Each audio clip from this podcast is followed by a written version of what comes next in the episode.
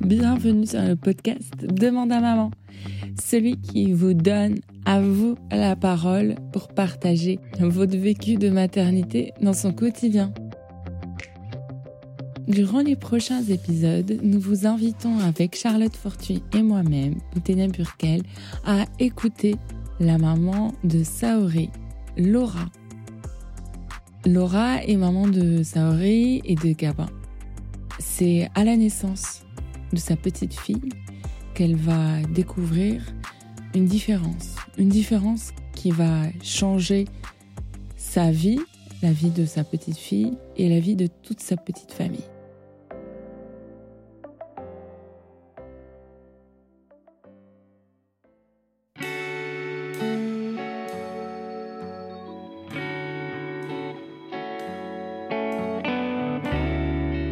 Bonjour, donc je m'appelle Laura, j'ai 33 ans, j'ai deux enfants, Gabin qui va avoir 10 ans cette année et Saori bientôt 3 ans. Donc je vais vous expliquer un peu l'histoire de mes deux grossesses. Donc la première grossesse s'est très bien passée, euh, tout était parfait, euh, j'avais rien de, j'étais pas malade, tout était très bien. Donc j'ai accouché par voie basse, c'était un petit peu long, c'était le premier, donc c'était normal. Et la deuxième grossesse s'est très bien déroulée aussi. Et à la naissance, il y a eu un gros choc inattendu.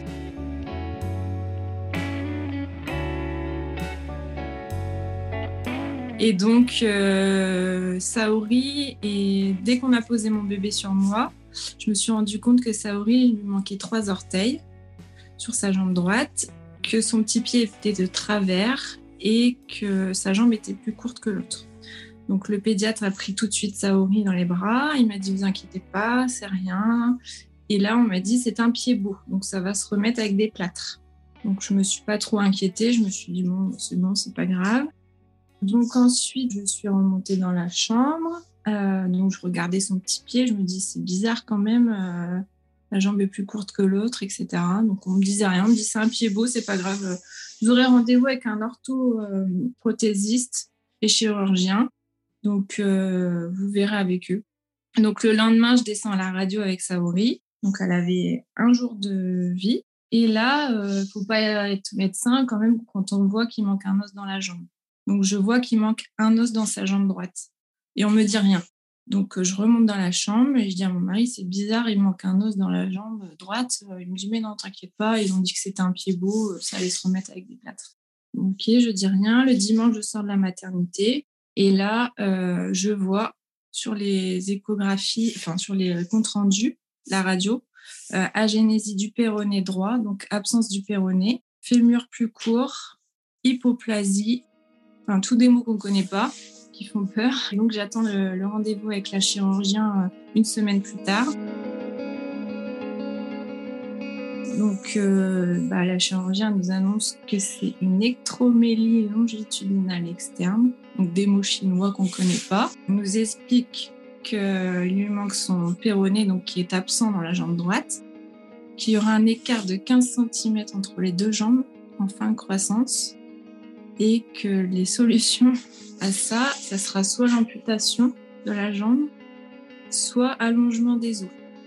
Donc, euh, bah, évidemment, à une semaine de vie, avec le baby blues, etc., ça fait un peu euh, mal. Donc, on a pleuré, évidemment. Euh, et je lui ai dit que c'était hors de question qu'on fasse l'amputation. Et donc, elle nous a expliqué un peu le processus. J'ai vu d'autres chirurgiens, on en a vu trois ou quatre en tout. Et les trois ou quatre chirurgiens m'ont dit la même chose. Donc, après, il fallait se poser et puis réfléchir à la solution y avait le mieux pour elle, etc. Et donc après, on a beaucoup parlé et on a choisi l'amputation. Et donc, Saori a été amputée de sa jambe droite à 9 mois.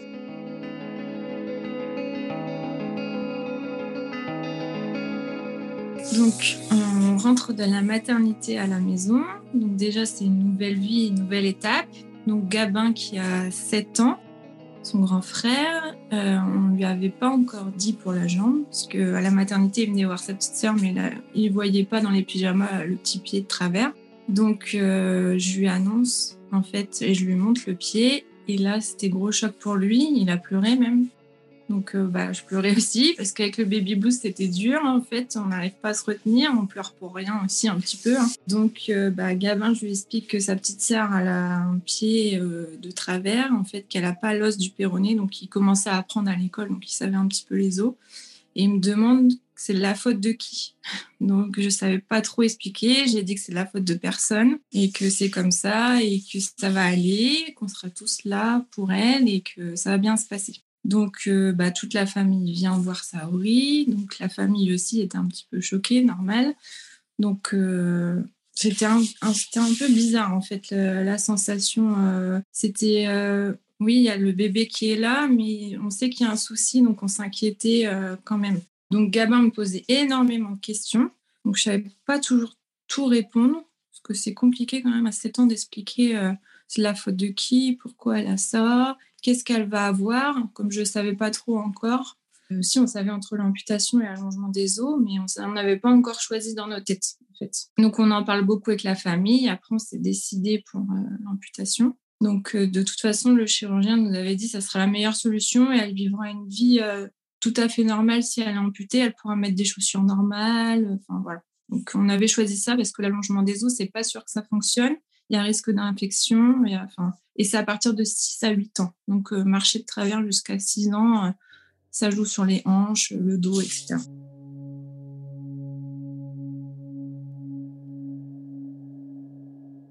On arrive à la date fatidique pour l'opération, donc en avril, euh, mars 2020, début du Covid. Évidemment, on tombe en plein dedans. Donc, on a la date, on est préparé. Et là, on nous appelle, on nous dit l'opération est annulée à cause du Covid. Donc, euh, ben, encore une fois, euh, gros stress, parce qu'il faut qu'elle fasse l'opération avant la marche, donc avant ces 10 mois maximum, puisqu'après, elle va apprendre à marcher avec la prothèse, etc. Donc je me suis dit comment on va faire si c'est pas fait euh, à cause du Covid, etc. etc. Ils m'ont dit que c'était pas une priorité son opération. Donc euh, là encore, euh, ben, comme j'avais encore baby blues, je pleurais tous les jours. Je me suis dit pourquoi ça tombe sur nous, pourquoi, enfin on se pose plein de questions. Et donc la chirurgienne m'a dit je vous appelle la veille pour le lendemain, quand on fera l'opération. Donc tous les jours je regardais mon téléphone et là au mois de, de mai, elle m'a appelé donc en mai 2020, elle m'a dit ben, on y va, ce sera ce jour-là. Donc allez, go, demain, c'est parti. Donc ben, on arrive à l'hôpital. C'était compliqué pour nous parce qu'on n'avait pas le droit d'être à deux dans la chambre à cause du Covid. Donc j'ai laissé partir mon bébé au bloc tout seul. C'était très compliqué. Donc elle me faisait revoir avec sa petite main et son sourire. Donc c'était un peu, euh, c'était dur. Et du coup, euh, mais l'équipe médicale est très bien parce que toutes les deux heures, elle m'appelait pour me dire elle est endormie, ça, se va bien, euh, là, ça y est, l'opération est faite, là, elle est en salle de réveil.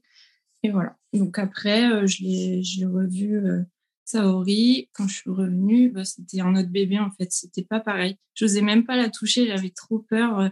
C'était un nouveau bébé en fait. C'était c'était pas mon bébé que j'avais laissé. C'était bizarre. Et euh, du coup, elle était un peu dans les vapes avec l'opération quand on a endormi, etc. Puis elle avait une, anesthésie générale et une péridurale.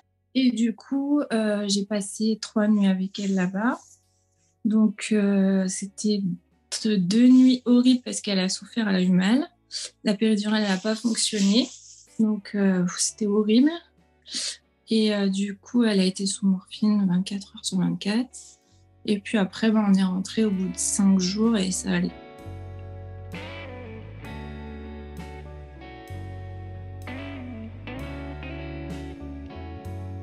Donc euh, moi, j'ai pas voulu regarder son pied, même pendant les soins quand il changeait les pansements. Il changeait trois, quatre fois par jour parce que j'étais pas prête psychologiquement. Quand on laisse son bébé partir avec deux pieds et qu'on le retrouve avec un seul pied, euh, j'arrivais pas, j'arrivais pas. Dans ma tête, c'était pas encore. Euh, construit en fait. Le papa, il a regardé tout de suite, il m'a dit tu devrais regarder, c'est tellement bien fait. Parce qu'ils ont gardé son talon de son petit pied pour le mettre au bout en fait de son, de son Donc ça faisait vraiment une pièce rapportée, euh, bien fait. Et j'ai dit non, j'arrive pas. Donc au bout d'une semaine, j'ai regardé. Puis après, je me suis dit en fait, c'est très bien fait. C'est Ils font des choses super belles maintenant pour les enfants et tout le monde. Voilà.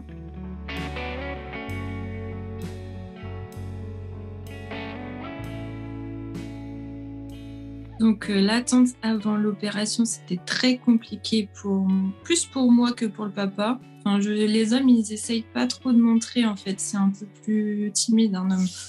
Euh, moi, essayé de me renseigner avec d'autres mamans sur une association qui s'appelle ACDA. Donc il y a une maman qui m'a énormément aidée parce qu'elle a eu la même chose avec son petit garçon. Elle m'envoyait des vidéos, des messages et en fait ça me rassurait un peu parce que je voyais le petit courir partout avec sa prothèse, etc. Donc en fait, je me suis dit, il faut vraiment que je prenne sur moi et ça va aller. Mais euh, ouais, l'attente, c'était un peu bizarre. Et par rapport à Gabin aussi, parce que j'essayais de ne pas le mettre trop de côté, mais c'était un peu compliqué parce que comme il y avait beaucoup de rendez-vous, elle avait déjà quatre fois kiné par semaine, Saori, depuis qu'elle a une semaine de vie. Donc euh, on était tout le temps avec elle, tout le temps en rendez-vous, tout le temps... C'était un peu... Même Gabin, il me reprochait un peu en fait des mamans, tu es toujours avec ma petite sœur, jamais avec moi. Donc euh, ça me faisait mal au cœur aussi. J'essayais de, de me couper en deux, mais c'était compliqué, parce comme y avait beaucoup de rendez-vous. Et quand on a un enfant différent, évidemment, ça prend beaucoup de temps. Ça prend plus de temps qu'un enfant normal, entre guillemets. Donc, euh, bah, l'attente et la date fatidique, euh, j'ai très, très mal dormi évidemment, parce que toutes les nuits, euh, je me suis dit, est-ce que je prends la bonne décision? Est-ce qu'on a pris la bonne décision? Est-ce que plus tard, elle va me dire, maman, pourquoi tu as fait ça? Pourquoi tu n'as pas fait ça? Je me suis dit, oh là là, j'espère que c'est la décision de sa vie, en fait, c'est une nouvelle vie. Enfin, c'est nous qui avons pris la décision. Le chirurgien nous a dit aussi, c'est nous, on vous force à rien, c'est ça ou ça. Mais la meilleure solution, c'est l'amputation. Après, à vous de choisir, oui ou non. Donc, euh, en fait, euh, on a la famille aussi qui nous a dit euh, bah, on te donne notre avis, mais c'est à vous de choisir, c'est vous les parents. Donc euh, les papis, les mamies, les tatas, tout le monde nous a dit bah oui, forcément, ce sera mieux ça que ça. Donc après, on s'est dit oui, en fait, l'amputation, c'est mieux parce qu'elle va vivre sa vie normalement. Évidemment, elle aura une prothèse, mais elle pourra conduire, elle pourra faire du sport, elle pourra tout faire en fait. Donc on s'est dit, on va faire ça et si on lui expliquera plus tard quand elle sera plus grande, ça nous pose beaucoup de questions. Je lui ai même fait un petit livre avec tout ce qui s'est passé, des photos, etc. Et j'ai aussi une sage-femme qui m'a beaucoup aidée à la maternité. Euh, c'était sa dernière semaine avant la retraite et elle m'a dit qu'elle ne nous oubliera jamais parce que même moi, quand je pleurais et quand elle m'a même pris dans les bras, elle s'appelait Bernadette et on lui donne toujours des nouvelles et des photos. Et quand elle a vu ça, elle m'a dit euh, ça sera marqué à jamais dans ma mémoire parce que j'ai jamais eu un enfant extraordinaire comme votre fille. J'ai les larmes qui montent parce qu'elle est très gentille, elle m'a toujours aidée. Elle était toujours là pour moi comme une deuxième maman. Quand j'allais pas bien, tout ça, elle venait dans la chambre, elle prenait sa elle me disait oh, ça va aller, elle va grandir normalement, vous inquiétez pas. Et elle savait très bien que c'était pas un pied beau, mais elle me disait, elle me disait trop rien en fait. Parce que le pédiatre, elle m'a dit, euh, faut pas trop l'écouter. Euh, elle savait qu'il n'était pas très correct en fait, le pédiatre. Et donc, euh, bah après, ça s'est bien passé. On, a, on est arrivé à la date fatidique de l'amputation, mais j'ai été suivie par un psychologue au début, Gabin aussi. j'ai un psychologue qui est passé dans la chambre aussi puisque c'est pas souvent qu'ils ont des soucis comme ça à la maternité, je pense. Et j'ai parlé, ça m'a fait un peu de bien, mais en fait, on voit que la personne, elle comprend pas trop la maman. Elle se met pas trop à la place de la maman. Elle comprenait pas trop mon sentiment de, je sais pas comment expliquer. C'est un sentiment de, culpabilité un peu parce que je me suis dit c'est de ma faute. Pourquoi ma fille elle soit comme ça J'ai rien fait. Pourquoi ça tombe sur nous et pas quelqu'un d'autre? Enfin, C'est compliqué en fait. Après, euh, on arrive à l'amputation et je me suis dit, j'espère que j'ai fait le bon choix. Et quand ça a été fait, je me suis dit, oui, je pense que j'ai fait le bon choix parce que de toute façon, dans tous les cas, il fallait le faire pour qu'elle se vive normalement. Et puis aujourd'hui, ben, elle vit très bien avec sa prothèse et puis elle court partout, elle me fait même peur. Donc pendant ma grossesse, j'ai été suivie par un gynécologue que j'avais déjà à la première grossesse de Gabin, donc ça s'était bien passé. Donc, je faisais confiance à 100%. Donc, je le voyais même plus que la normale parce que c'était un ami, en fait, de mes parents. Donc, c'est devenu un ami de mes parents après, après la première grossesse. Donc, j'avais des échos 3D toutes les semaines. J'avais, enfin, j'avais tout la totale. Hein. Donc, euh, il me fait les échographies, même pendant des fois 45 minutes, alors que ça ne dure pas 45 minutes. Hein. Normalement, c'est 20 minutes, je crois, une consultation, un truc comme ça. Donc, il me faisait tout en détail, on voyait ses mains, sa bouche, le nez et tout. Bah, je lui en veux, en fait, parce que je me dis que soit il l'a vu qu'elle n'avait pas de péroné et il m'a rien dit, mais ça, je pourrais jamais savoir. Soit il a rien vu, il a raté ça parce qu'il lui manquait trois orteils aussi et compte les mains, les orteils et les mains, les doigts. Donc, euh, soit il a vu et il m'a dit, je vais pas lui dire parce que comme euh, c'est un peu ami de mes parents, peut-être il s'est dit non, je peux pas dire ça. Mais il aurait dû me le dire quand même parce qu'on aurait pu se renseigner sur le problème avant, avant que ce soit à l'accouchement. Donc lui, je lui en veux, ça c'est sûr, et je l'ai même attaqué en justice parce que je me suis dit, je vais pas me laisser faire. Et donc, ça a duré deux ans, deux ans, donc de la naissance à Saori jusqu'à là à peu près. Et j'ai perdu contre lui, évidemment, parce que les médecins sont très protégés. On m'a dit, madame, devant le juge, on m'a dit, un enfant peut naître sans yeux, ce n'est pas une faute du gynécologue. Donc, quand on dit ça à une maman, je me suis levée, j'ai dit, ah non, c'est hors de question, je ne veux pas entendre ça. Mon mari aussi, il était outré. J'ai dit, je ma fille, elle est handicapée à vie à cause de lui. Hein.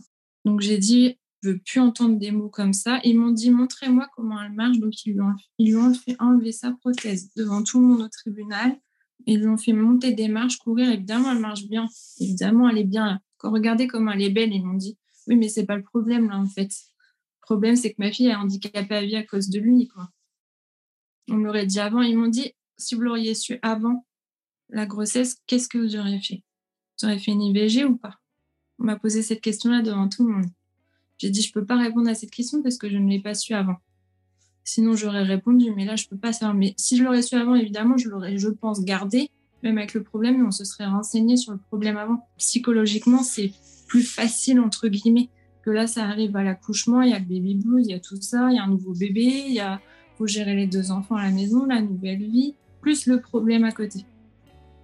Donc, c'était plus compliqué.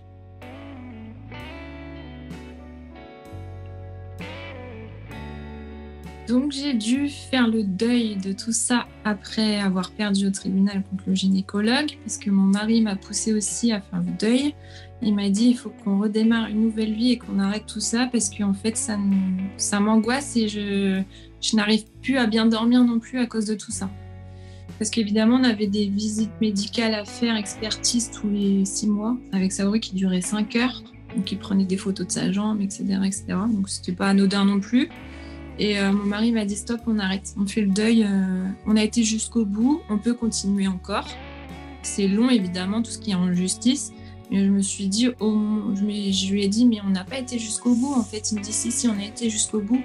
Et mon mari travaille un peu dans les trucs du tribunal, tout ça, donc il connaît. Il me dit, je sais très bien ce qu'ils vont prendre. Ils vont prendre les rapports d'expertise. C'est noté que ce n'est pas une faute du gynécologue, donc ça sera contre nous et pas contre lui. Donc euh, j'ai aussi donné de l'argent à l'avocat. Évidemment, j'ai perdu, j'ai eu zéro. Hein, c'est pas, je voulais pas de l'argent pour moi, je voulais pour ma fille, pour ses prothèses plus tard, etc.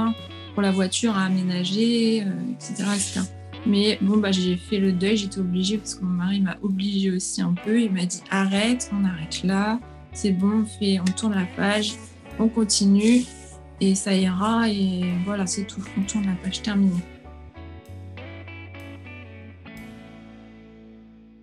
Donc évidemment, tous les jours, j'ai des peurs par rapport à Saori.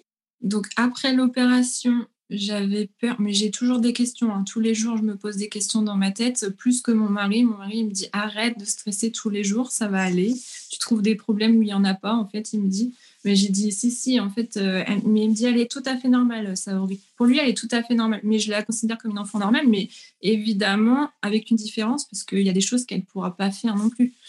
Euh, donc euh, bah, là, la rentrée à l'école en septembre, j'ai très très peur, j'appréhende. J'ai déjà rencontré la maîtresse, je lui ai montré la prothèse, etc. je lui ai dit que le premier jour de la rentrée, je voulais être là, montrer à tous les enfants et expliquer pour la jambe de Saori. Donc elle m'a dit qu'il n'y avait pas de problème, donc ça, ça me rassure un peu, mais euh, j'ai peur quand même parce que je me dis s'il y a quelqu'un qui la pousse dans la cour, parce que les enfants ils sont pas très tendres hein, entre eux, si elle casse son pied de sa prothèse parce que c'est déjà arrivé, si je sais pas, elle me pose pas de questions en fait. Mais je sais que mon mari il me dit arrête, ça va aller, ça va aller, donc j'essaye de me dire ça va aller.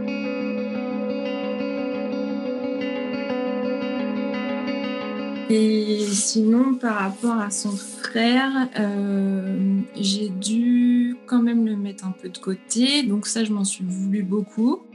Et euh, après, j'ai, après, ça a été mieux après l'opération, parce que même Gaba, il m'a dit là, maman, tu m'aimes plus. Donc euh, quand on entend ça de son enfant, je me suis dit ah, d'accord, tu l'as mis de côté. Mais je lui ai expliqué que c'était pas voulu et que j'étais obligée de m'occuper plus d'elle que lui. Et après, il m'a dit, mais je t'en veux pas, maman, euh, t'es ma maman, je t'aime. Voilà. Donc, c'était trop chou. Je lui ai dit, d'accord, mais j'espère que tu m'en voudras pas trop. Il m'a dit, non, non, et puis j'aime ma sœur, et si ma sœur est comme ça, c'est pas de ta faute. Donc, il a bien compris que c'était pas ma faute non plus.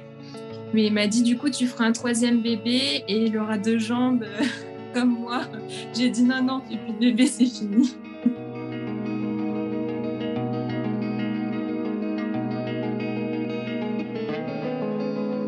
Donc j'en parle autour de moi, euh, à ma famille, euh, comme si c'était normal maintenant. Euh, j'essaye de prendre sur moi aussi. Au début, c'était très compliqué. Hein, J'en parlais pas du tout. pendant la première année, on va dire, c'était très compliqué. Même les regards des gens. Hein. C'était, je démarrais au quart de tour, une maman qui regardait Saori et qui insistait, j'allais la voir, j'allais dire mais vous avez pas, vous pouvez pas regarder ailleurs. Maintenant, je laisse en fait, je, m'en fiche, je, suis plus comme ça. J'ai on va dire qu'on grandit dans sa tête et que c'est pas pareil. Quand on a un enfant handicapé ou quand on voit une personne handicapée aussi dehors, on réagit autrement maintenant. Parce que comme on, sait ce que c'est, on voit les regards des gens et il y en a, c'est méchant, hein, les regards. Il y en a, sont très méchants. Ou même les parents qui prennent leurs enfants quand on va jouer et que c'est l'été et que ça ouvre, on voit sa prothèse. Non, je joue pas avec elle, elle est handicapée, elle a un problème. Moi, je, je vais voir les parents, je leur dis non, il ne faut pas faire ça. Il faut expliquer la différence aux enfants il a le droit de toucher. L'enfant, c'est normal, c'est différent. Il faut qu'il regarde, qu'il touche, qu'il pose des questions. C'est tout à fait normal et moi, ça ne me gêne pas. J'essaie d'expliquer. Et si je partage tout ça aujourd'hui, c'est pour aider les autres parents aussi. Parce que moi, j'ai une maman en particulier qui m'a beaucoup aidée. Et heureusement qu'elle était là, parce que sinon, je pense qu'il n'y a personne qui nous aide. Hein. On, est propulsé dans le monde du handicap et on se débrouille, en fait. Même pour les papiers, euh, tout ce qui est papier, MDPH, euh, tout ça, on se débrouille totalement. On est euh, franchement pas aidé du tout par personne. Donc, euh, on est obligé de se débrouiller seul. Donc, elle m'a énormément aidée. C'est Marine, c'est la maman du, petit Hugo. Elle est même passée à la télé. Euh, donc, c'était sur l'association ACDA. Donc, elle m'a énormément aidée. Ben, en fait, je partage ça vraiment pour aider les parents et j'ai aucun tabou. Je parle de tout. J'ai rien à cacher. Euh, je, suis arrivée comme ça. Euh, dans le monde du handicap, on se débrouille. Euh, et là, si je peux aider d'autres parents, ben, ce sera avec plaisir. En fait, ils voient quelque chose de différent, mais ils n'expliquent pas à leurs enfants. Pour eux, c'est pas normal, donc tu vas pas voir, tu regardes pas. C'est ça, en fait. Il n'y a pas assez de. développe pas assez sur le handicap, tout ça. Tu vois, même à l'école, devrait expliquer. Je me rends compte parce que j'ai une fille handicapée. Avant, si on a une famille normale sans handicap, on s'en rend pas compte en fait. On se rend compte de plein de choses quand on est propulsé dedans en. Vraiment, il y en a des regards méchants hein, et des mamans méchantes. Et les enfants, ils sont comme ça à cause de leurs parents. Hein. C'est pas les enfants qui sont. C'est les parents qui donnent l'éducation, qui expliquent. Euh, eux, ils sortent de leur bouche des mots euh, du tac au tac. Eux, c'est pas ah regarde, bah voilà, lui c'est normal. Euh, je vais pas aller lui dire ah bah dis pas ça oui, surtout quand, par exemple, une prothèse, elle a des fleurs. Ah, c'est drôle, elle a des ah, fleurs. pourquoi je veux la même euh, Non, mais ils sont marrants. Ils sont marrants, ils sont innocents, les enfants, ils ne savent pas. Que les parents, ils sont débiles, il y en a. C'est compliqué. Mais bon, j'essaye de. Ben, en plus, je travaille à temps plein, on a réussi. Je suis obligée de se débrouiller. Hein.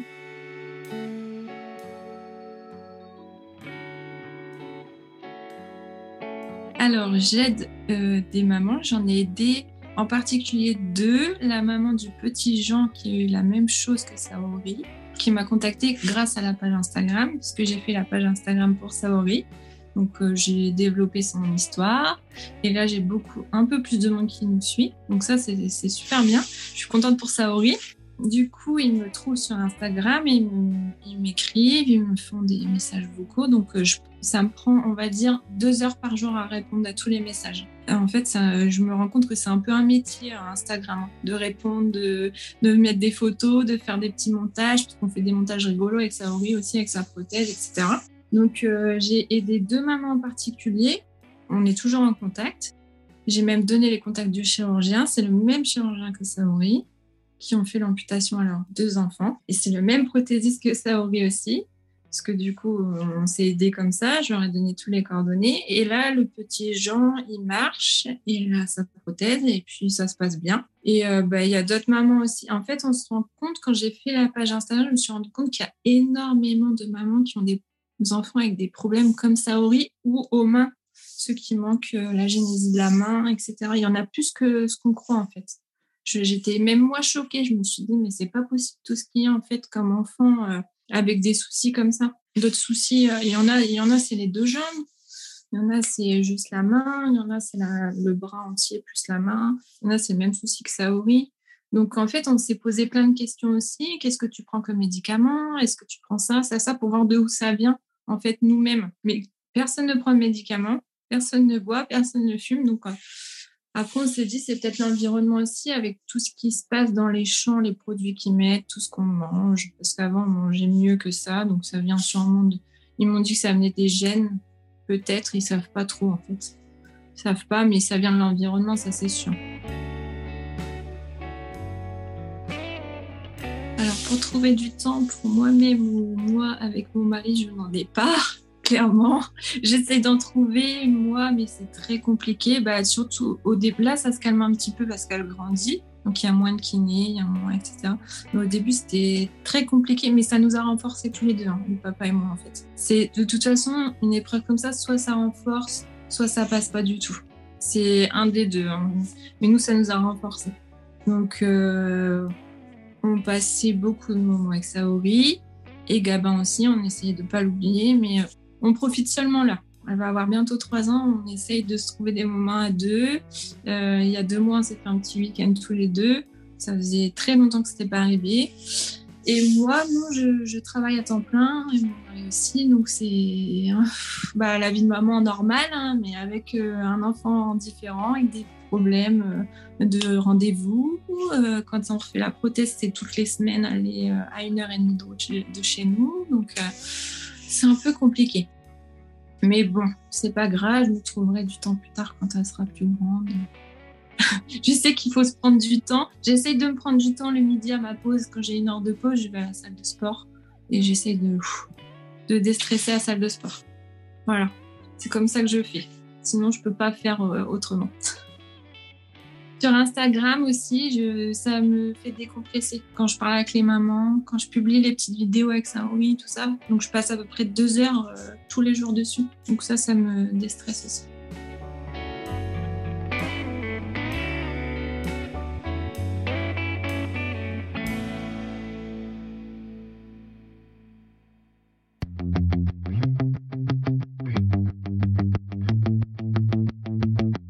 Le podcast Demande à maman est produit par The Helper, l'assistant parental de toutes les familles.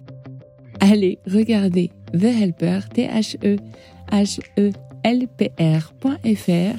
pour en savoir plus et vous trouverez même la page du podcast où vous trouverez toutes les archives, tous les anciens épisodes, dont la première saison incroyable avec Charlotte. D'ailleurs, si vous voulez qu'on reprenne des épisodes avec elle, n'hésitez pas, envoyez-nous un message et on fera ça certainement pour la saison 3. Je vous dis à très bientôt et je remercie encore une fois l'invité du jour pour cet épisode. Soutenez-la, partagez-la. Elle en a besoin. Merci et à très bientôt.